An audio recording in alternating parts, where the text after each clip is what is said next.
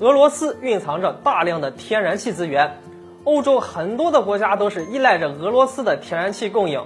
俄罗斯天然气运输管道让俄罗斯赚到很多钱，同时也拉动了欧洲，有助于俄罗斯打破美国战略围堵。然而，就在俄罗斯新的北溪二号快要建成的节骨眼上，却遭到了美国的强势打压。美国公开要求德国放弃北溪二号，否则就准备接受美国无情的制裁。面对美国的威胁，德国毫不退让。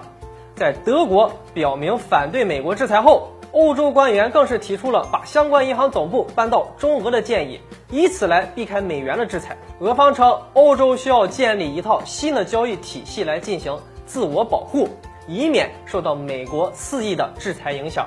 而欧盟内也强调，为了规避美国的制裁，相关银行将不得不把总部放到美国管不到的地方，比如中国或者俄罗斯。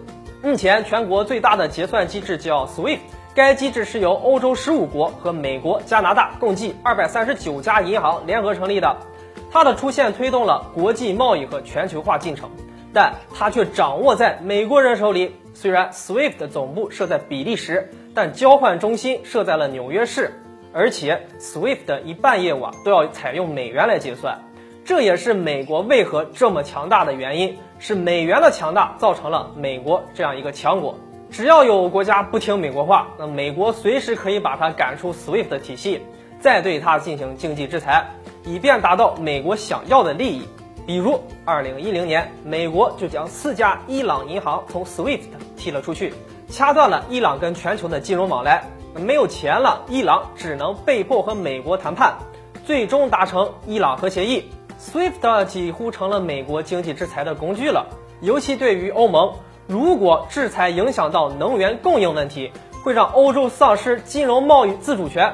所以，欧洲要搞一套新的交易体系，让欧盟在使用俄天然气和伊朗石油时能正常交易，同时还得避免被美国插手。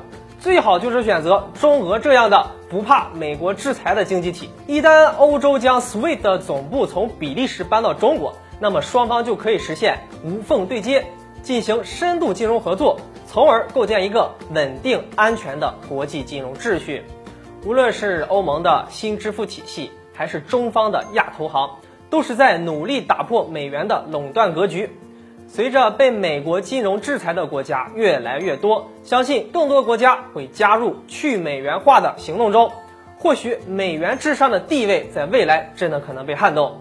好了，本期内容就和大家聊到这里，我们下期节目再见。